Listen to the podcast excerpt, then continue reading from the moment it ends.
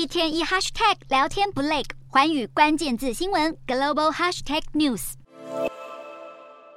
台积电前进日本熊本，并且预计在明年四月动工新建第二座晶圆厂，目标在二零二六年底前投产。不过与此同时，台积电还得烦恼缺工的问题。毕竟日本的半导体产业竞争相当激烈，各企业都积极招揽优秀人才。对此，台积电近日开出了丰厚的薪资福利，提供超过一百万日元的月薪和奖金，就连派遣员工的时薪也高达三千日币。如果加上全勤奖金，月薪则有望达到六十一万日币，大约是台币十三万。这个数字比一些日本企业的正职员工还要高。而其他半导体企业也都求才若渴，不只限于熊本县，整个九州都十分重视这个产业。当局也计划更进一步的产学合作。台积电的进驻预计能为日本熊本带来许多工作机会，并进而带动周边景气。熊本县知事浦岛裕夫也表达了强烈支持。不过，对于台积电开出的高薪，当地民众却是反应两极。就有网友认为台积电的福利很吸引人，大家应该快去应征。不过，也有人担忧这样的数字恐怕要冲击日本当地的就业市场了。